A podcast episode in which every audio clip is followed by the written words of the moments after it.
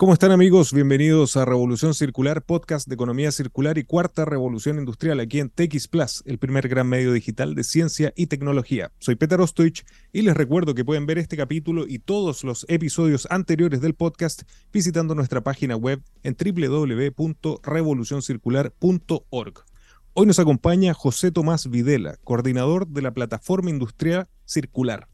José Tomás es arquitecto con experiencia internacional, habiendo dejado su huella en países como España, Vietnam, Japón y Australia. Formado como magíster en arquitectura sustentable de la UPC, también cuenta con un MBA de la Universidad de Chile y un diplomado de la University of Queensland, gracias a la beca Minera Escondida. Acreditado por el Green Building Certification Institute y calificador oficial del MIMBU, ha liderado proyectos clave como el CES, Certificación Edificio Sustentable. Tras adquirir más formación y experiencia en Australia, ahora aporta su experticia en Valparaíso, trabajando en iniciativas sustentables y educando a la próxima generación de profesionales. José Tomás, muy bienvenido a Revolución Circular. Muchas gracias, Peter, por la invitación. Un honor compartir contigo. Hoy nos traes un proyecto que realmente es extremadamente interesante y muy innovador dentro del ecosistema de la circularidad. Y antes de entrar y sumergirnos en detalle, te agradecería, José Tomás, que nos contaras como contexto para quienes nos acompañan, no solo en Chile, sino que en el resto de América Latina y en los distintos rincones del planeta, qué es la plataforma Industria Circular, cuál es su visión y cuáles son sus principales objetivos. Bien, eh, la plataforma es un entorno virtual que busca promover y facilitar la simbiosis industrial eh, entre empresas. ¿Qué quiere decir eso? Y después podemos profundizar en el concepto. El intercambio de recursos subutilizados, van llamados residuos, entre empresas, ya un modelo de, economía circular entre, entre empresas. Y mm, llevamos unos tres años, cuatro años desarrollándolo, implementando en la región de Valparaíso en particular. Y nuestra visión es que, que cuando las empresas piensen en, bueno, cómo yo podría aprovechar este recurso subutilizado o dónde podría adquirir eh, nuevas materias primas eh, no vírgenes, acuden a este espacio virtual y que también puedan reportar su, su iniciativa. ¿ya? Eh, actualmente tenemos este desarrollo que estamos implementando en la región de Valparaíso, pero también tenemos proyectos en la región metropolitana que un poco buscan no solo implementar el desarrollo, sino el otro el pilar importante es la vinculación y, el trabajo con las empresas. Eso es un gran eh, aprendizaje y ese objetivo es el que tenemos para lo que queda de este año 2023, el 2024. ¿ya? Eh, ir más a terreno, eh, ya post pandemia y trabajar con las empresas. Excelente. ¿Qué motivó al gobierno de Santiago de Chile a dar inicio a la plataforma Industria Circular. ¿Cómo esperan que esta iniciativa marque una diferencia en el ecosistema de la circularidad de Chile?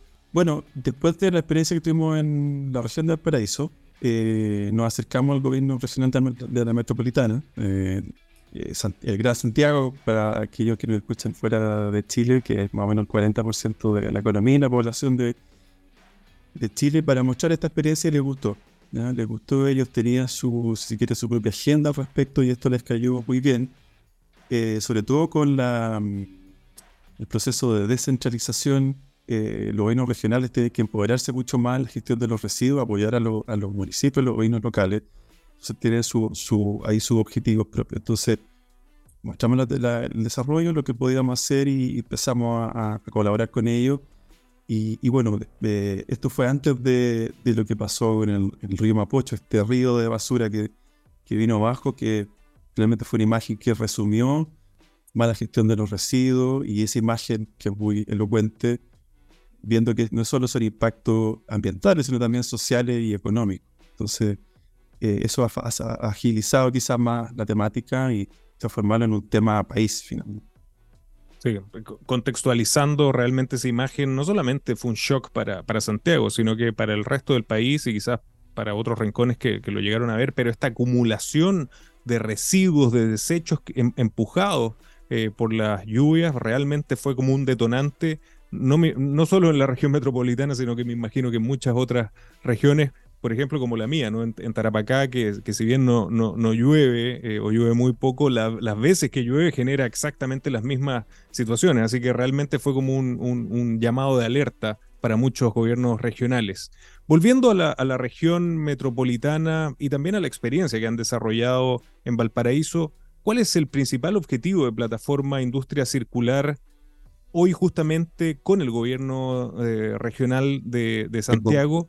¿Y la, qué herramienta tecnológica están desarrollando o van a utilizar para abordar un tema que hemos tratado un sinnúmero de veces en Revolución Circular, que es la falta de trazabilidad y transparencia para poder medir y después gestionar todos estos temas tan sí. desafiantes de la economía circular? Bueno, el objetivo con eh, la región metropolitana o en la región metropolitana es dejar disponible esta, esta, este entorno virtual para las empresas, para que uno encuentre una oportunidad y dos las declaren.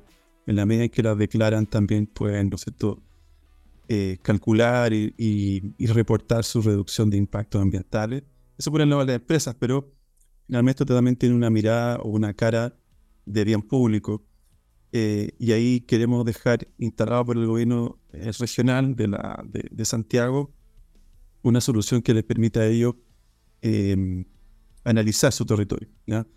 Eh, que no solo sea entre empresas, sino también uno pueda ver todo lo que está pasando en la región eh, en materia de, de, intercambio entre empresas, pero también que ellos sepan que dan una línea base, que el gobierno regional tenga en los mapas interactivos qué es lo que se está generando, qué es lo que se está declarando, cuál es el potencial de simbiosis entre empresas. Por simbiosis me refiero a estas, este intercambio de recursos subutilizados entre empresas.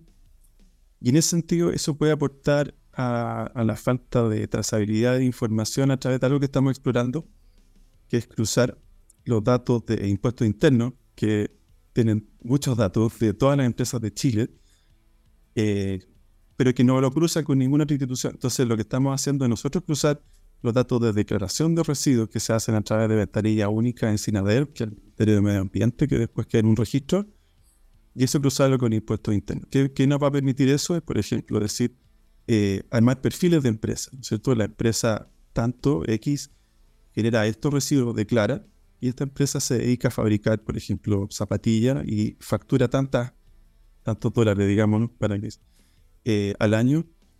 Pero aquí tenemos otras cinco empresas que hacen lo mismo, que facturan lo mismo o menos, pero no están declarando o declaran algo distinto.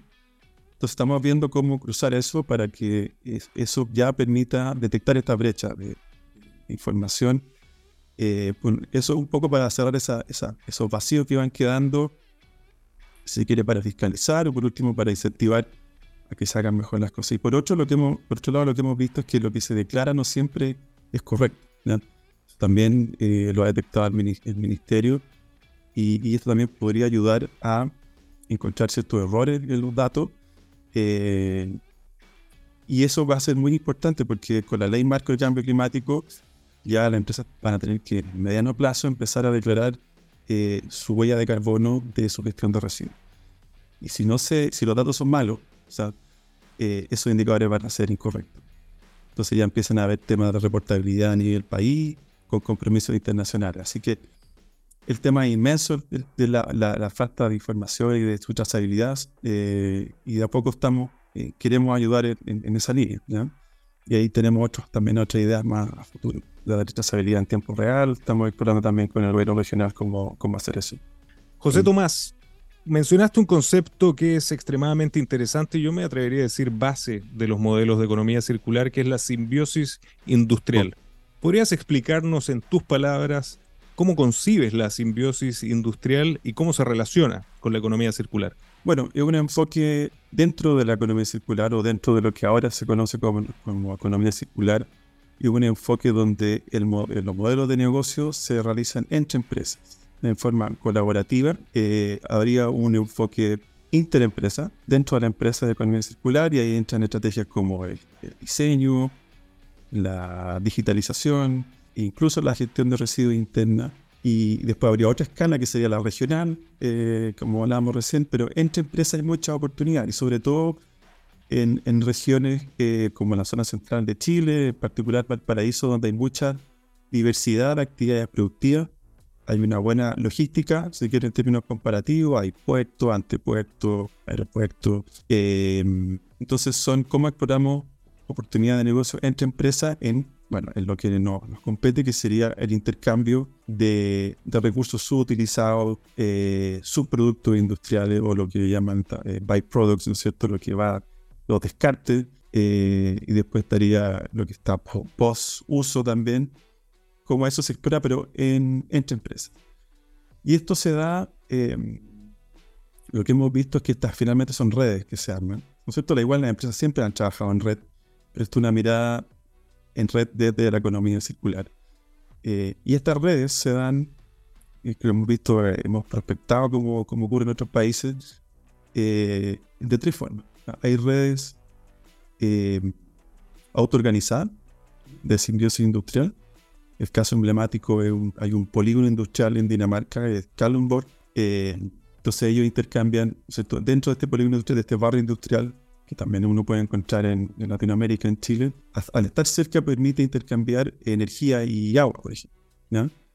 Eh, para nosotros fue muy llamativo ver, pensar, imaginar lo que ocurre con Quintero, Pochuncaí, Ventana, ¿no es cierto?, para los amigos de otros países como nuestro, lamentablemente, nuestro patio trasero industrial, nuestro pequeño Chernobyl, yo vivo muy cerca de ahí. Em, y cuando uno pasa por ahí la cantidad, si uno pone el ojo así como Matrix y ve la energía y el agua que se pierde, que fluye. impresionante lo, que se está, la, la, oportunidad que se está perdiendo. Esa sería una, una, una, aproximación de la simbiosis industrial eh, a nivel de barrio industrial, ¿ya? Eh, red autoorganizada. Después tenemos modelos más planificados, que es lo que uno ve en países como China, ¿cierto? Economía más planificada, ellos pueden decir, señores de, de tal ciudad, ustedes tienen que llegar a ciertas tasas de intercambio, ¿ya? Eh, y eso obligado. Y después lo más común, ya el 51% de los casos, son redes de servicios industriales facilitadas, ¿ya? Eso ocurre principalmente eh, en Europa, hemos visto en Brasil, en Australia, en Japón, eh, donde lo interesante de esta red facilitada es que en el fondo viene una tercera parte a ayudar a que esto se arme. Un facilitador que puede ser, depende del país, puede ser una entidad pública o una intermedia, una universidad, una consultora con apoyo estatal, por ejemplo. Y, entre comillas, aceita estas relaciones, estas redes. ¿ya? Y lo interesante de las redes facilitadas es que eh, puede salir del, del polígono de barrio industrial y puede abarcar una comuna, una región, ¿ya? Y aprovechar más las oportunidades, y no solo lo que está, lo que está cerca. Y ahí empieza a ser muy relevante el transporte, la logística. Y en ese, en ese nicho, eh, un poco desde la experiencia de nuestra región de Alperaíz, es donde queremos jugar, donde queremos facilitar. Por eso la plataforma no es solo conectar A con B, sino también los intermediarios, el transporte, los servicios asociados, los que agregan valor. Completa. Perdón, un poco larga la, extendida. No, no, súper interesante. Muy interesante y muy, muy buena esta definición en estos tres grupos que creo que es absolutamente clarificador para todos quienes nos siguen y nos escuchan. A propósito de la logística que, que comentaste como una variable fundamental, otra variable importantísima es los, son los incentivos. Muchas veces se habla sobre establecer incentivos para conectar empresas generadoras de residuos con los demandantes en esta simbiosis industrial. ¿Qué tipo de incentivos se están considerando y cómo la plataforma facilitará esta conexión que muchas veces, y es una frase que se acuñó José Tomás en, este podcast y, que, que, la economía circular ayuda a eliminar los silos y los celos. ¿Cómo la plataforma va a ayudar a eliminar los silos y los celos? Ya, bueno, un temazo el tema de los incentivos en Chile. Cuesta mucho eh, asumir que a veces se requieren esos incentivos, invertir en cierta industria. Mire, lo que estamos, claro, no tenemos nosotros como la capacidad para, tener sus instrumentos, como un poco para el contexto es que un proyecto viene de, la Universidad de, Valparaíso, con apoyo de gobiernos regionales. Em, pero lo que estamos viendo es un poco en esta afán de articular, no solo articular como sea entre empresas, sino también con servicios y, lo que estamos intentando es también buscar opciones de financiamiento para, para empresas, algo que estamos comenzando a mirar. Eh, de ahí, por ejemplo, hay incentivos en la, en la, en el, para I más D, para investigación y desarrollo de las empresas de un 35%. Entonces, en el fondo hay muchos mucho de estos intercambios que son simples, entre comillas, y otros que requieren I más D Eh, entonces ahí estamos viendo una opción, o sea, tomar instrumentos de financiamiento, de incentivos que existen en general para las empresas que a veces desconocen.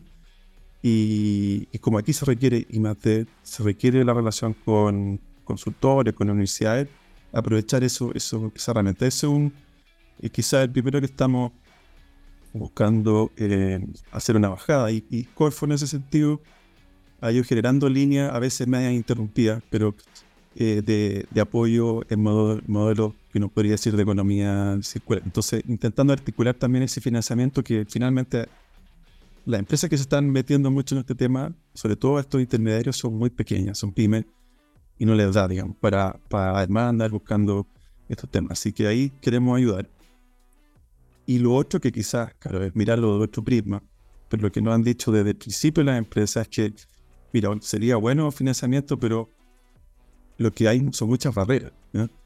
Eh, entonces, déjenos trabajar, las empresas déjenos trabajar tranquilo y, esto va, a andar bien. Fija? Eh, entonces a veces me dicen, mira, mira, viene tal institución y escribe un plan, pero la otra borra el plan, digamos, con el codo va borrando ese mismo plan eh, y pasa sobre todo en, en, regiones. ¿ya? Estos silos que tú mencionas.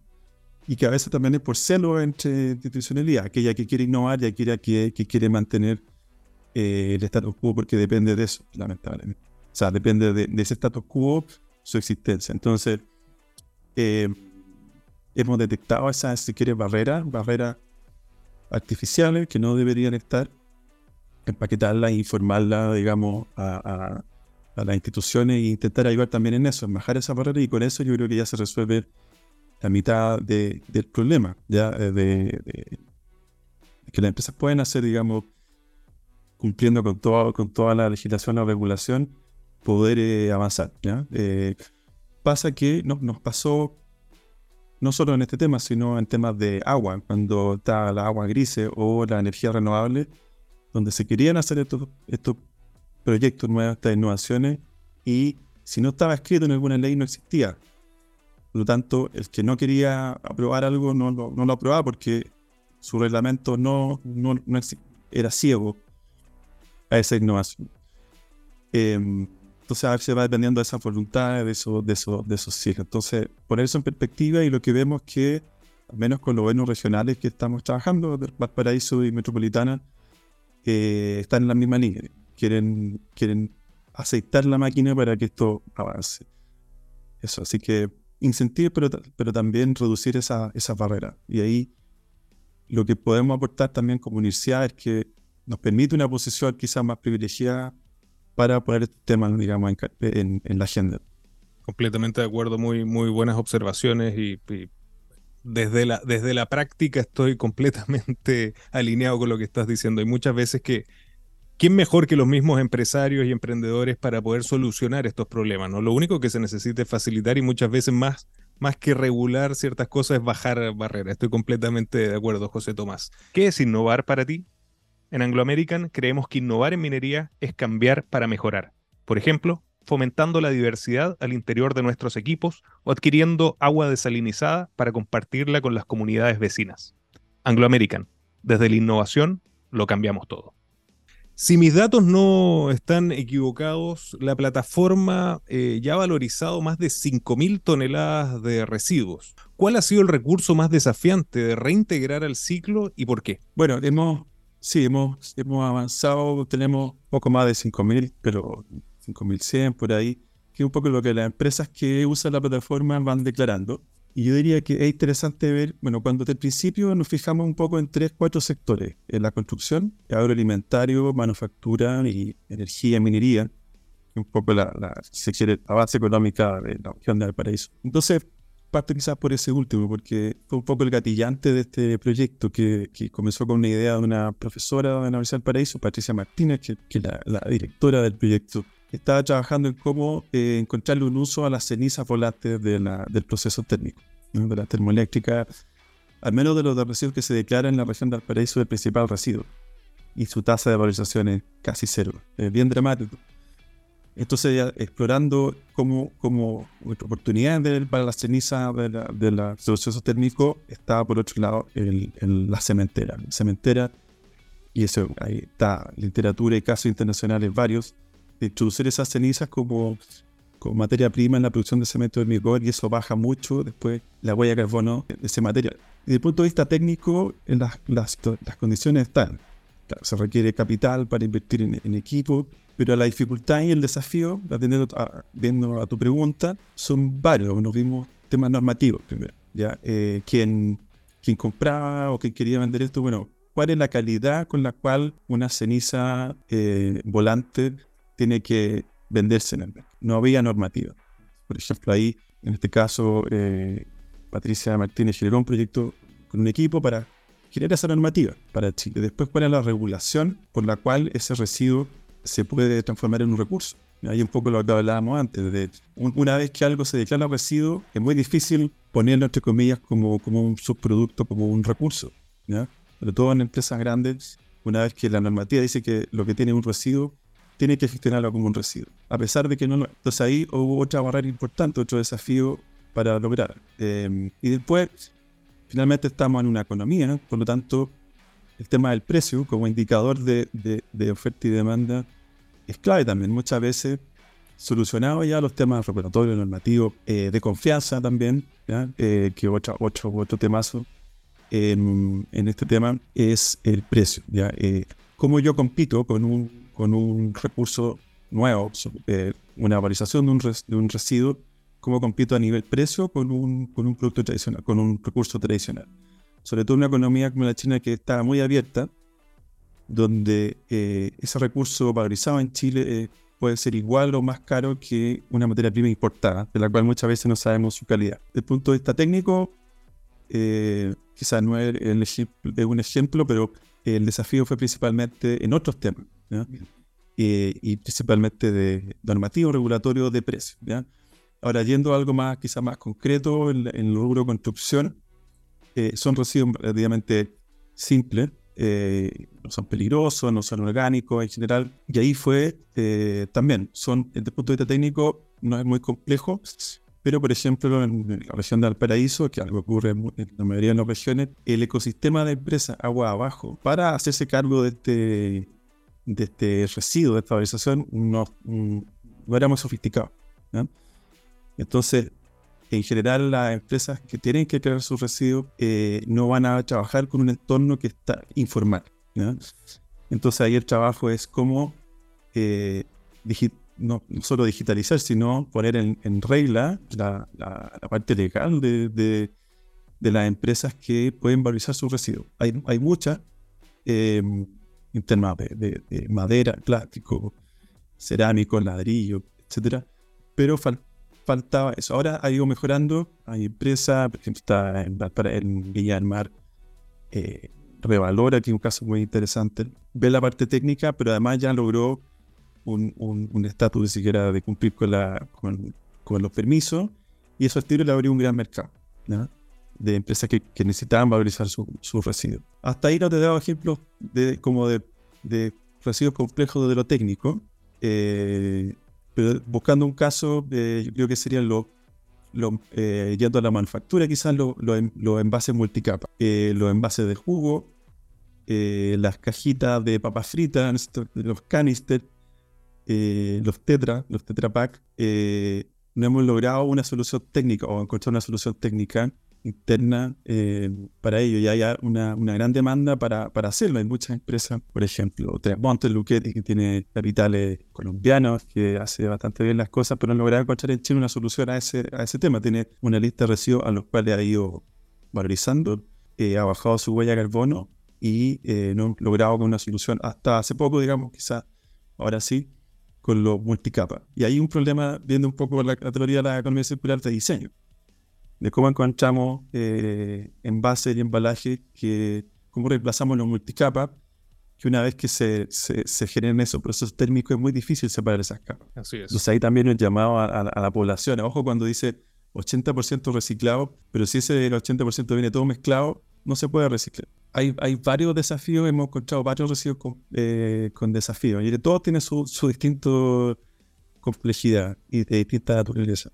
Así es. Pero para terminar la, entrevista en una nota positiva con este potente concepto de simbiosis industrial, ¿qué casos de éxito sí han encontrado donde se han bajado estas barreras, estos silos y estos celos y, se han generado casos de éxito con materiales o con residuos eh, de manera exitosa en, el territorio? Mira, el, caso que siempre ponemos eh, como ejemplo positivo, eh, hay una constructora en Peña del Mar, Paraíso, que, que Viconza, que se ha reformado como fue la líder en, estos temas, y ellos implementaron un plan. Un plan, como decía, en la de construcción no, no, es complejo, lo que faltaba era un poco tomar la iniciativa y la innovación, y ellos implementaron un, plan en sus obras, partieron por una, y lograron bajar su, su generación de residuos en un 50%, y fue lo primero en empezar a calcular sus tasas de generación. Y entonces primero tuvieron una eficiencia en su generación. ¿ya? Eh, se ahorraron por obra, en esa obra en particular, creo que 30 millones. Eh, quizás puede ser poco mucho dependiendo de la empresa. Pero ahora primero ahorraron en gestión, en eficientaron sus procesos simplemente en terreno poniendo un par de personas segregando. Una vez que tú segregas, después puedes encontrarle algún destino. Si, todo mezclado, cosas se contaminan, es más difícil. Y aquello que segregaron después pudieron no solo no pagar porque se lo lleven, sino empezar a venderlo. Entonces, aquello que antes pagaban quizás 100 pesos o 1000 pesos porque se lo lleve, ahora empezaron a venderlo en el mismo dinero, pero fue una venta. Eh, y todo ese dinero que juntaron, eh, si no me equivoco, eh, lo reinvirtieron, lo reinvirtieron en el equipo que hizo esto. ¿ya? ya no era uno, eran tres personas ya no se llamaban recicladores, sino se llamaban gestores ambientales. Empezaron a replicar esto en varias obras. Y también un poco lo que mencionaba de, de, los, de los celos, eh, empezaron a coger también residuos de los vecinos. Una obra de construcción, los grandes problemas que tienen la, constructora ahora eh, es como la relación, en la, bueno, todas las empresas, el relacionamiento con la comunidad. Entonces dijeron, bueno, tenemos estos procesos, hagámonos cargo de algunos residuos de, de los barrios, plástico sobre todo. Entonces también empezaron a, a, tomar este tema como una forma de vincularse, a dar una solución a problemas del, del, barrio. Y con eso, como te decía, se ahorraron muchos millones, lo fueron reinvirtiendo, fueron creciendo. Están ahora el gremio, está replicando este modelo en, en, otras regiones. Y si no me equivoco, más o menos pensando en fueron como mil toneladas fueron más o menos de, de, de residuos de construcción, más o menos 100 toneladas de, de, de gas de efecto invernadero que dejaron de, emitir gracias a este, este proceso. Que ganaron dinero, ganaron reputación con la comunidad y bajaron su impacto, su impacto ambiental. Y, y, eso nos permite, como paréntesis, quizás lo, solo a pie, a pie de nota hemos hecho un esfuerzo en la plataforma de tener indicadores de impacto, de reducción de impacto que sean que sean locales, que sean de calidad, no solo huella de carbono, que se viene muy fuerte para las empresas, porque por la ley marco, como decía al inicio, van a tener que declararlo, eh, su gestión de residuos, o sea, la, huella de carbono de la gestión de los residuos, pero también abrirse a otros indicadores, por ejemplo, sociales, de cuánto empleo yo genero con este tema, Exacto.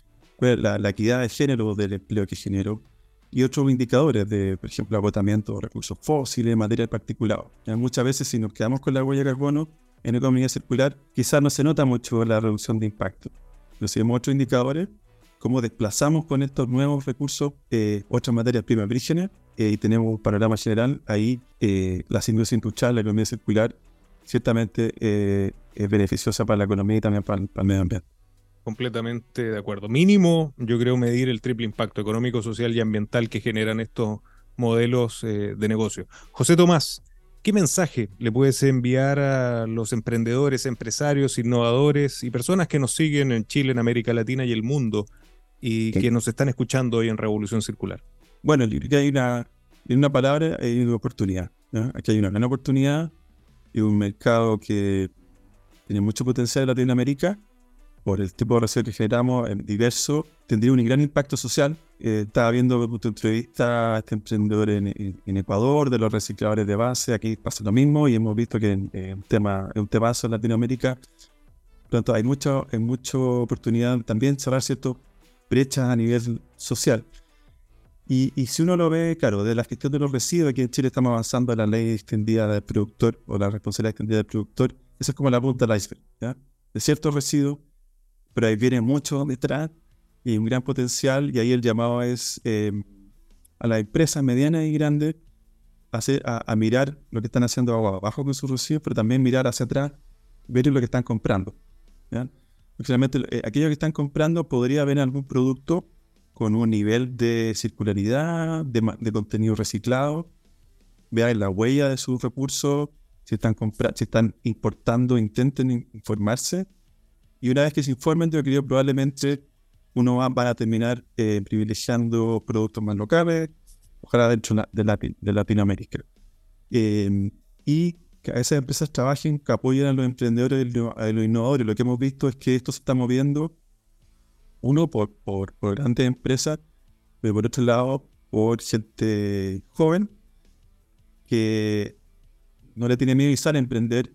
Y esas empresas, si uno, si uno los ayuda, que es un poco lo que queremos hacer nosotros en, en este año en, ambos, en ambas regiones, si uno los ayuda a crecer uno o dos años, a las cinco, ya eh, van a poder eh, generar eh, un cambio. Entonces, eso, a apoyar a los emprendedores, a los innovadores locales que están empujando este tema y a colaborar a bajar esos silos y esos celos que tú, que tú mencionabas.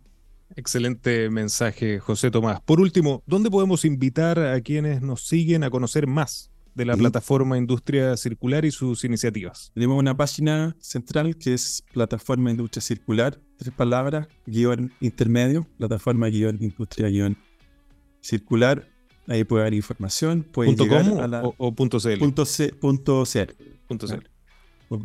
Eh, ahí, y ahí puede acceder a, la plataforma de, facilitación. Aquí estoy viendo un poco de ayuda. Tenemos LinkedIn, eh, Instagram y Twitter desde esa página que les di pueden encontrar esas redes sociales eh, que tienen distintos, distintos nombres, pero página y las redes sociales y ahí nos siguen y ahí les podemos ir viendo las novedades que, tenemos para estas dos regiones de Chile y ojalá para otros lugares también de, de Chile y de Latinoamérica. Excelente, José Tomás. Muchísimas gracias por acompañarnos en Revolución Circular y desde ya te dejo invitado para un próximo capítulo para que nos cuentes más sobre los futuros proyectos de la plataforma Industria Circular. Muchísimas gracias. Gracias a ti, Peter. Y a ustedes amigos, gracias por acompañarnos y recuerden que los espero la próxima semana con otro gran caso de economía circular y cuarta revolución industrial. Nos vemos.